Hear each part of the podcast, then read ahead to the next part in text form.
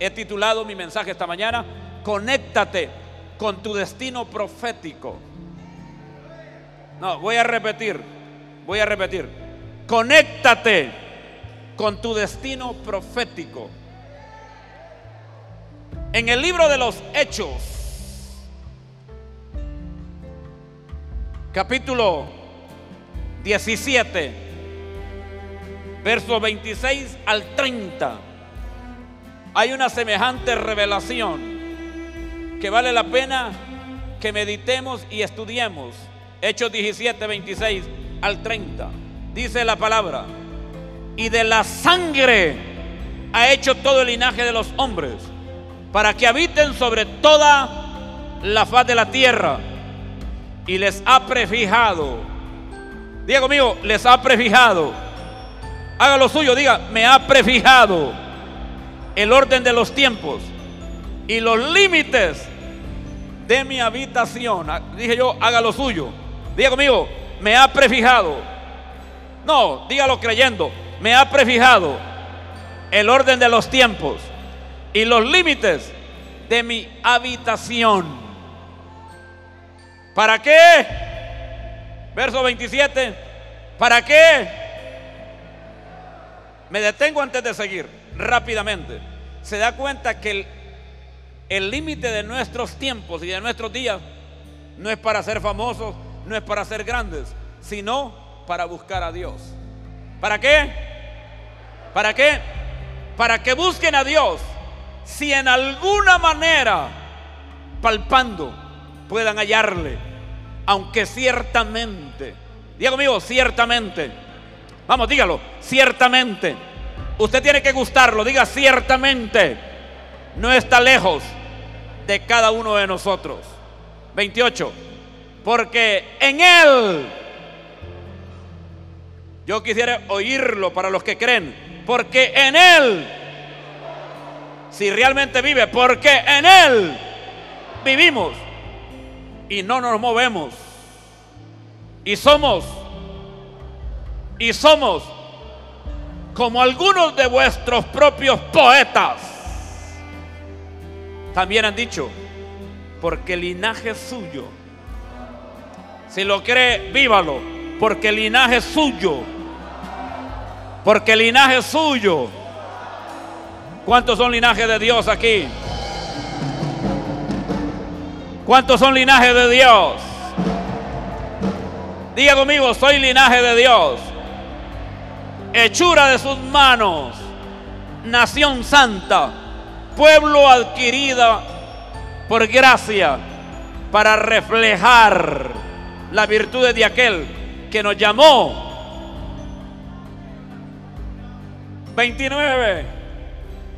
Siendo pues linaje de Dios, no debemos pensar que la divinidad, aquí está hablando fuerte y claro, pero si usted cree que que esto puede propiciar un cambio, agárrelo. Ok, pues, ok. Siendo pues linaje de Dios, no debemos pensar que la divinidad, vamos, diga, divinidad, sea semejante a oro o a plata o piedra, escultura de arte y de imaginación de hombres. Diga, mi Dios no se puede meter en una estatua, figura, o ídolo hecho de mano de hombres. Porque nosotros fuimos creados por su mano, no nosotros creamos a nuestro Dios. Y 30, pero Dios, ojo porque esto es fuerte, pero Dios, habiendo pasado por alto los tiempos, mira cómo llama eso, ignorancia. Dios, habiendo pasado por alto los tiempos de esta ignorancia. Ahora manda, ahora manda a todos los hombres en todo lugar. Dígale a su vecino, Dios te manda. Diga, Dios te manda en este lugar a que te arrepientas. Porque es posible que no hayas metido a Dios en una figura, en una estatuilla, de oro, de plata, de piedra, de madera. Pero has metido a Dios en tu hijo, en tu esposo, en tu mujer o en los bienes que tienes. Porque donde está tu tesoro, porque donde está tu tesoro, verso 31 y cerramos. Mira lo que dice el 31. Por cuanto ha establecido un día en el cual juzgará al mundo con justicia por aquel varón a quien designó, dando fe a todos, dando fe a todos, dando fe a todos con haberle levantado de los muertos. Creemos que Cristo fue enviado como hombre y siendo hombre, sufrió la cruz, murió y fue enterrado, pero no se quedó en la tumba. Resucitó al tercer día. Creemos en el Padre, en el Hijo y en el Espíritu Santo. Creemos en un solo bautismo y tenemos una sola fe.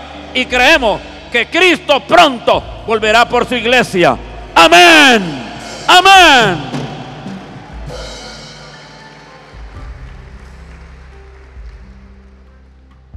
Refresco el título. Conéctate con tu destino profético. Uno de los elementos más importantes en el reino, cuando hablamos sobre destino profético, es la revelación. Dios mío, revelación. No, dígalo, revelación. ¿Por qué, pastor? Tomando las palabras de Jesús, Jesús mismo enseñó que la revelación, diga, la revelación es el derecho de los hijos que la revelación es el pan para los hijos. Y voy rápidamente a la palabra. Mateo 13:11. Mateo 13:11. Búsquelo rápido. Conectémoslo. Conectémoslo esta mañana. Mateo 13:11. Él respondiendo les dijo, ayúdame. Él respondiendo les dijo, porque a vosotros os he dado saber los misterios del reino, no del cielo, del reino de los cielos, mas a ellos. Diga, la Biblia dice que la revelación es para nosotros los hijos, no para el mundo. Por eso no cometas el error de contender con alguien que no es cristiano, porque no te va a entender. Ponga sus manos como que le van a dar algo. Y diga, Padre, yo recibo este pan como la revelación para nosotros los hijos.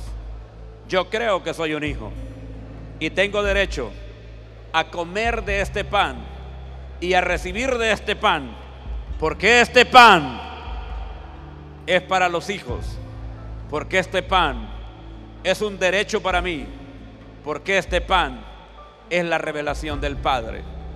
¿Alguien lo cree? ¿Alguien lo cree?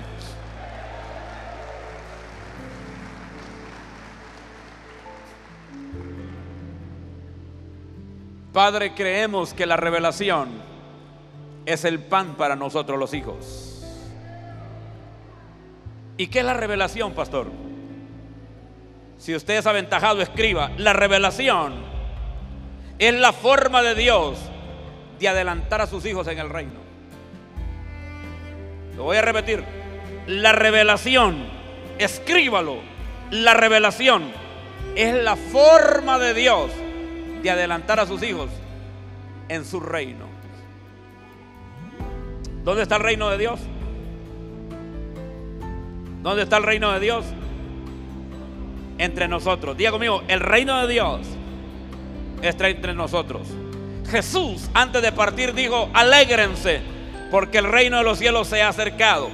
Pero cuando estaba a pocos días de partir, afirmó algo que es extraordinario. Dijo, gócense porque el reino de los cielos ya está entre vosotros, refiriéndose a él mismo. Porque Cristo trajo el reino. El Evangelio es el establecimiento del reino de Dios en nosotros. Diego mío, en nosotros no en la tierra, sino en nosotros. Diego mío, Cristo, vamos, Cristo es el pan del cielo, la revelación en nosotros. Y la revelación es la forma de Dios de adelantarnos en su reino. En otras palabras, un hombre o una mujer que tiene revelación es adelantado o aventajado en el reino. Notaron que solo dos contestaron. Y yo puedo decirlo con seguridad. Rosemary y Mitchell.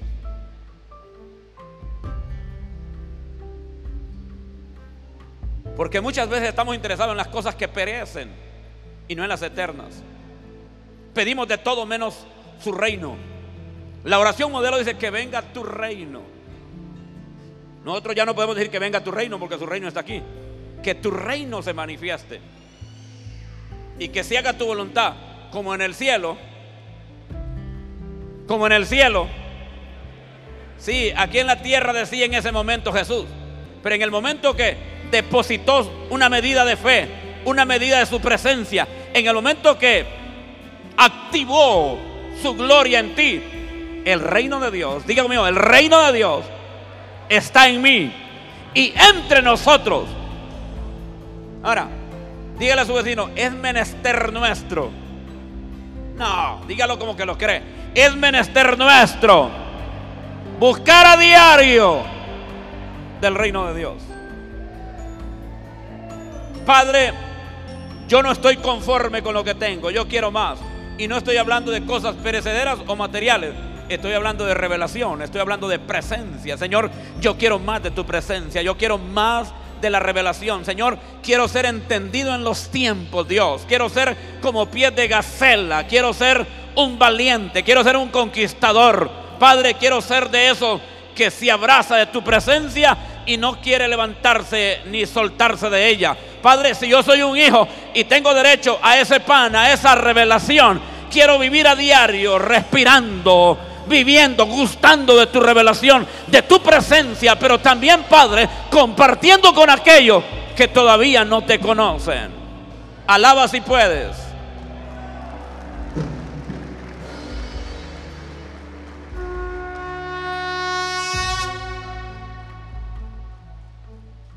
¿Cuántos oraron esta mañana? No, no, no, no, no, no sea religioso. Yo estoy preguntando cuántos oraron esta mañana. Ahí es diferente, yo oré esta mañana, esa es una respuesta. Ahora, si oró esta mañana, ¿qué fue lo que más pidió?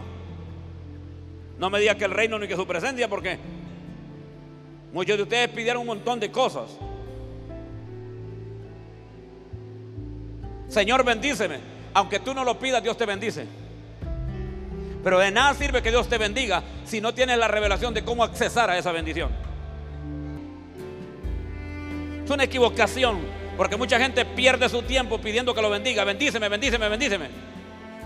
Y la Biblia dice que Dios nos bendijo con toda bendición en los lugares celestiales juntamente con Cristo, Jesús. Nos bendijo. Ahora, Él dice también, ustedes no reciben porque no piden y cuando piden, piden mal. Entonces se da cuenta que no es de pedir que nos bendiga, sino de cómo saber accesar a esas bendiciones en el reino. A eso se le llama revelación. Diga revelación. Levante su mano derecha, diga conmigo. A mí me urge accesar a la revelación. Porque a través de la revelación puedo ser un adelantado en el reino. Hay alguien que está recibiendo eso.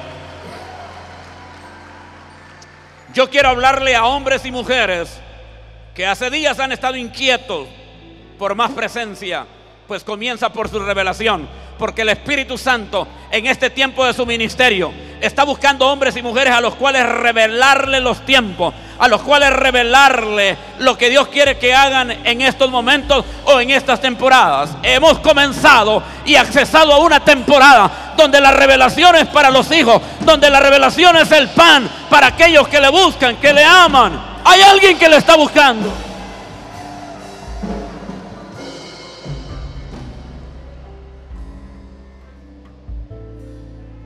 Yo no sé si usted lo cree, pero hay algo diferente esta mañana.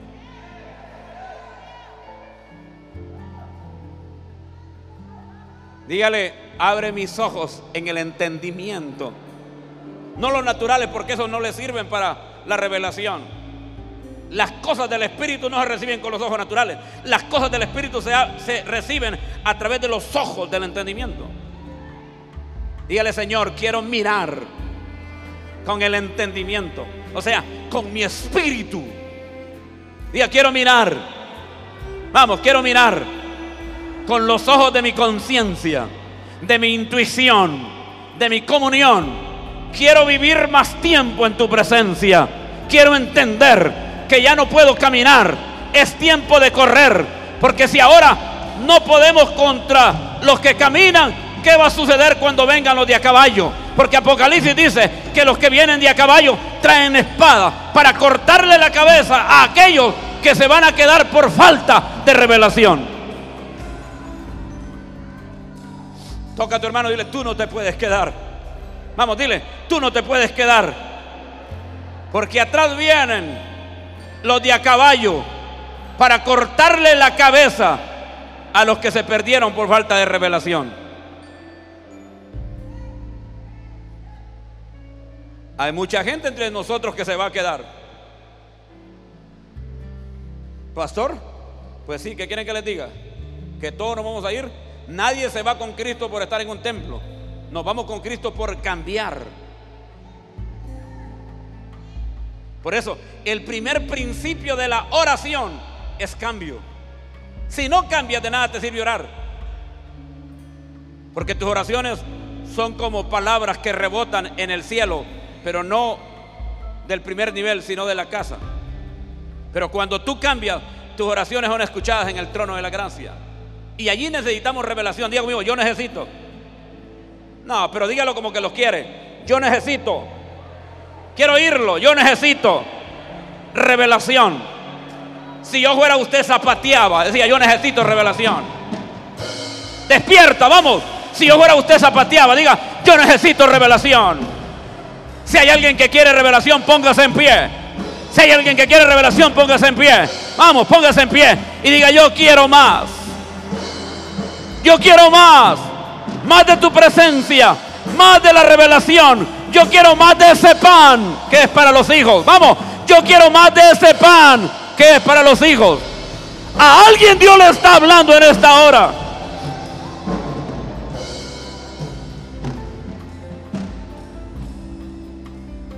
Yo quiero que la cuenta de tres soltemos ese grito de guerra y de conquista que lo he enseñado tanto aquí. Porque grito de guerra no es aleluya, grito de guerra no es ¡uh! Eso no es grito de guerra. Ok, a la cuenta de tres. Uno, dos, tres.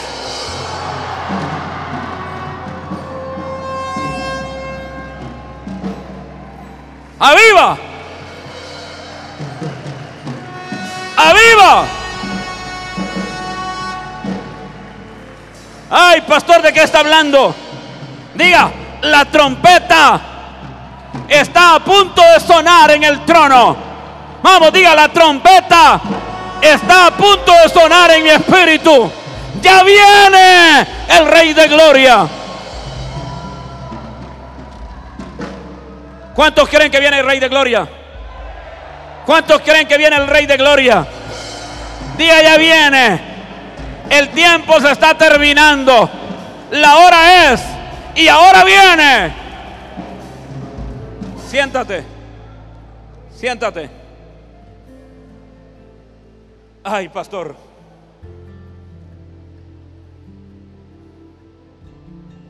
Cuando yo miro ese versículo 26 del capítulo 17 de Hechos, dice que Dios ha prefijado. ¿Qué significa la palabra prefijar? Fijar significa establecer. Y no me decir antes de establecer, ¿verdad? porque eso es lógico.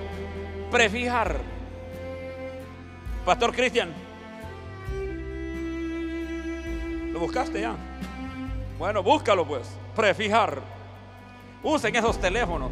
Yo no entiendo cómo ese dedo endemoniado, que es capaz de escribir mensajes sin mirar el teclado, no tiene la misma agilidad para buscar la palabra. Perdónenme. ¿Por qué te reíste, Marisela? ¿Ah? ¿Cierto, Jensen? Ese dedo es endemoniado para mandar mensajes, ¿verdad? Pero no hace lo mismo buscando la palabra. ¿Qué significa la palabra prefijar? ¿Ah? Qué triste. Le aseguro que si estuviera allá en la casa, si tuviera internet. No le meten internet para buscar la palabra, pero sí le meten internet para hablar con la gente. Qué triste, qué triste. De nada te sirve que hables tanto con la gente si no tienes revelación. María Los Ángeles. Determinar o fijar con anticipación las condiciones generales o los detalles de una acción futura. Ok.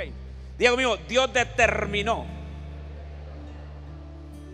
Mire que aquí mete la escatología, aunque lo dicen palabras en español, ¿verdad? En acciones futuras.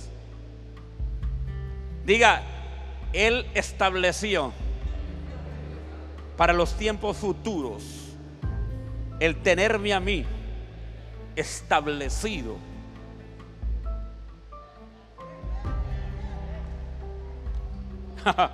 ¿Lo, está recibiendo? No, no, lo está recibiendo. Póngame la palabra. Póngame la palabra. Póngame la palabra.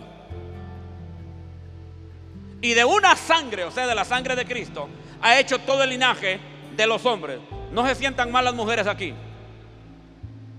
Pero recuerden que la mujer no puede engendrar. La mujer concibe. Y cuando él habla de engendrar, está hablando de semen, está hablando de semilla, está hablando de simiente, de engendrar el linaje de los hombres, para que habiten sobre toda la faz de la tierra y les toca a tu hermano y dile, él determinó establecerte antes de para una acción en tiempo futuro. Ahora, diga conmigo, si habla escatológicamente, este es mi tiempo. Vamos, dígalo, este es mi tiempo. Solo para gente que ama la revelación. Este es mi tiempo. Yo no puedo seguir sentado. Yo no puedo seguir durmiendo. Ya no es tiempo para dormir tanto. Es tiempo para levantarse. Es tiempo para hacer vigilia. Es tiempo para velar. Yo no hablo de velorio. Yo hablo de querer, de anhelar, de desear, de con vehemencia decirle, Padre, yo creo que la revelación es mía. Es el derecho de los hijos que la revelación es el pan para mí, que la revelación, Señor, es para este tiempo. Alaba si puedes.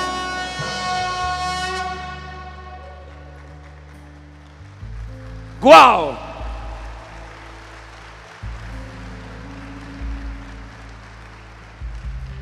Diga la revelación es el derecho para los hijos. ¿Cuántos son hijos aquí? Entonces debemos de amar la revelación. No se conforme con lo que le dan de comer, busque más. Porque la revelación es un derecho suyo. Repito, la revelación es un derecho suyo. Y no hemos, entrado, no hemos entrado todavía al destino profético. Estamos hablando de revelación. Porque la revelación, diga la revelación, es mi derecho como hijo. No, haga lo suyo. Diga, la revelación es mi derecho como hijo.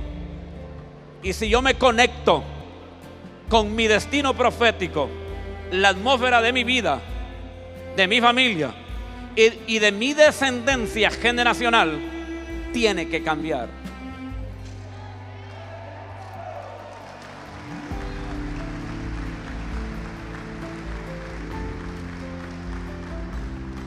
Yo me vine muy temprano a mi oficina, aunque ese mensaje lo preparé en el transcurso de la semana, pero me, vine a buscar en el comentario de Mateo eh, eh, a ver qué decía este versículo de Hechos.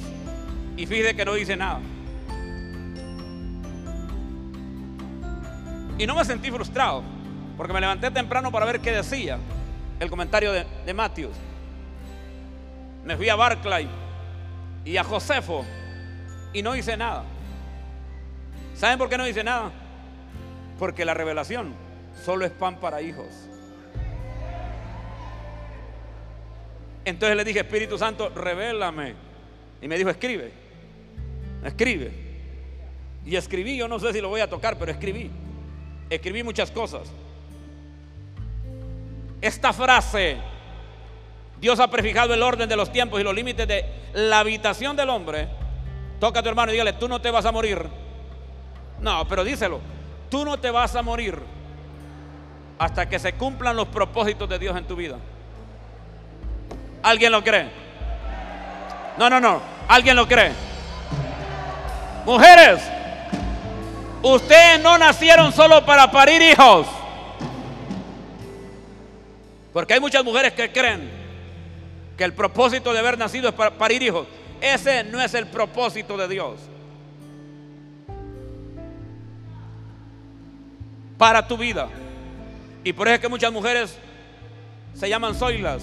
Soy la que barro, soy la que cocina, soy la que cambia a los niños, soy la que cuida, soy la que alimento a mi marido, soy la que aseo la casa. Y creen que su rol en esta tierra es ser ama de casa. Pues déjame decirte que Dios llama a la mujer, y lo voy a establecer en la promesa del Antiguo Testamento, madre de príncipes.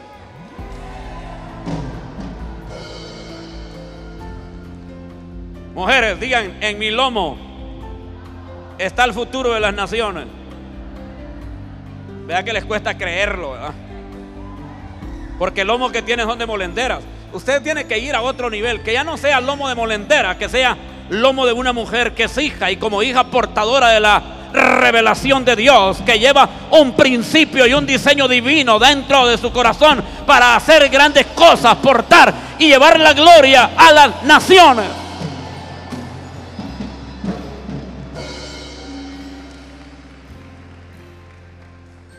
Dice la palabra para los hombres, ya no vas a ser orgulloso, ya no vas a ser enaltecido. Por eso es que los orgullosos y los enaltecidos, Dios no los mira o los mira de lejos. Diga, diga conmigo, Dios me llama a través del Padre de la fe. Valga la redundancia, Padre de muchedumbres, de gentes. Hay gente en tu barrio, hay gente en tu colonia, hay gente en tu casa, hay gente en tu familia a la cual tú le portas el destino en el lomo. Porque tú eres un portador de destino. Tú llevas el destino. Y en el momento que abres tu boca para soltar la palabra, esa palabra a través del Espíritu Santo lo conecta con el destino profético. Pero es tu responsabilidad. Yo ya los invité, dice, ahora les toca a ellos. No, no, no, no. La Biblia no dice invitar. La Biblia dice ir y predicar el Evangelio a toda criatura. Primero en Jerusalén, Samaria. Y hasta lo último de la tierra. Nuestro Jerusalén es como Ayagua, pero no nos conformemos. Ayer estuve predicando en progreso. Este otro mes voy a predicar en un congreso en Tegucigalpa, después en otro evento allá en Catacamas. Y no crean que andamos paseando. Andamos de manera responsable, activando destinos proféticos en la gente es nuestra responsabilidad. Ya conocemos que Dios tiene el límite de nuestro tiempo y de nuestros días en la tierra. Pero es menester nuestro, dígame menester nuestro. Activar a la gente. Pedro era un vulgador pescador, pero el día que se encontró con Cristo, Cristo lo activó. Y no se quedó allí porque Pedro no se graduó con la promoción de él. Jesús tuvo que regresar, se transfiguró y le apareció para presentarle el último test y no se graduó en la primera recuperación. Tuvo que ir a una segunda recuperación, pero terminó Pedro siendo utilizado en gran manera. Porque donde Pedro caminaba, tan solo pegaba la sombra de Pedro sobre la gente se sanaba. No era la sombra de Pedro, era la revelación y la presencia del Espíritu y de Cristo en Pedro. Diga, yo necesito de esa revelación. Porque la revelación me vuelve adelantado en el reino. La revelación me accesa a una presencia mayor, porque la revelación me hace más efectivo, porque la revelación me llena más de poder, porque la revelación me vuelve un conquistador, porque la revelación me lleva de victoria en victoria, porque la revelación me hace estar delante de reyes. ¿Habrá alguien que pueda creer?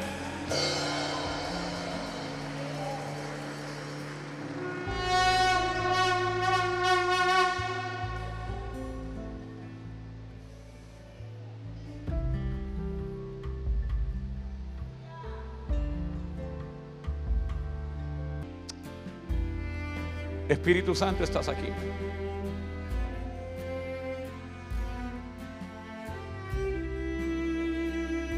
Conocemos la responsabilidad de forzar a esta gente para que entre a la vida eterna.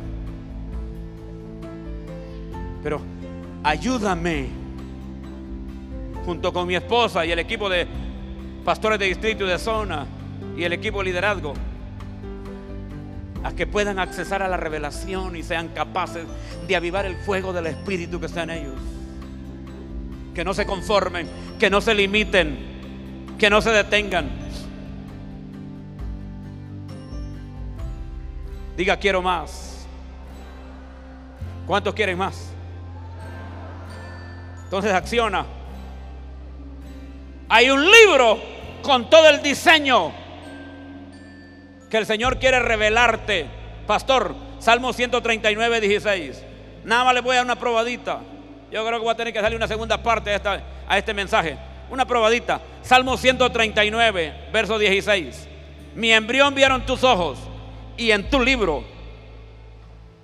Ayúdeme. En tu libro estaban escritas todas aquellas cosas que fueron luego formadas, sin faltar una de ellas. Ven, gemelo, ven. Ven. Miren esto. Miren esto, párate ahí. Es de los gigantes de Anak. El niño apenas salió del cascarón.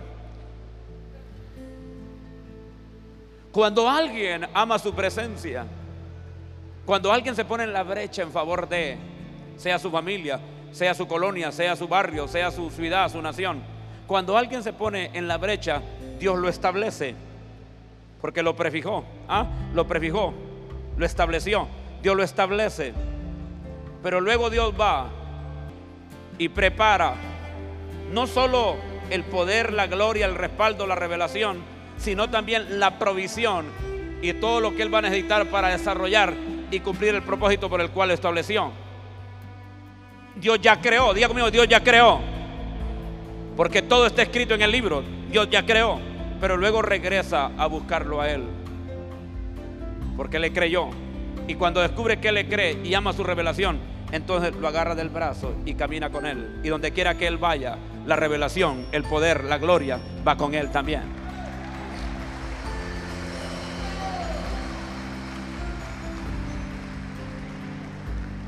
En el Antiguo Testamento, donde la gloria se movía, el pueblo de Israel se movía. Pero en el Nuevo Testamento, donde tú te mueves, le crees, eres fiel, íntegro, la gloria de Dios se va a mover contigo. Solo tres.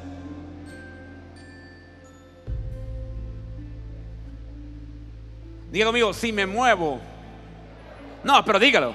Si me muevo en la senda de mi destino profético, donde yo me mueva y donde yo vaya, su gloria va a ir conmigo su respaldo divino, su potencia, su dunamis, su poder, la unción del Espíritu Santo. Y mis ojos van a mirar lo que otros no miran, porque el pan es la revelación para nosotros los hijos.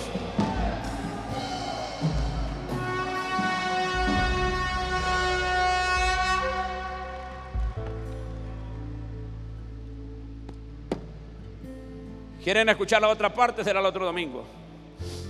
Cierra tus ojos. Los voy a mandar inquietos. Los voy a mandar anhelando. Cierra tus ojos. Corran los de alabanza al altar. Corran. Cierra tus ojos. Y no toquen nada. Estén pendientes allí porque algo va a pasar. Quiero tomarme un tiempito para ministrar. Dije, cierra tus ojos. Es una orden. Las cosas naturales se miran con los ojos naturales. Las cosas espirituales se miran con los ojos de, del Espíritu.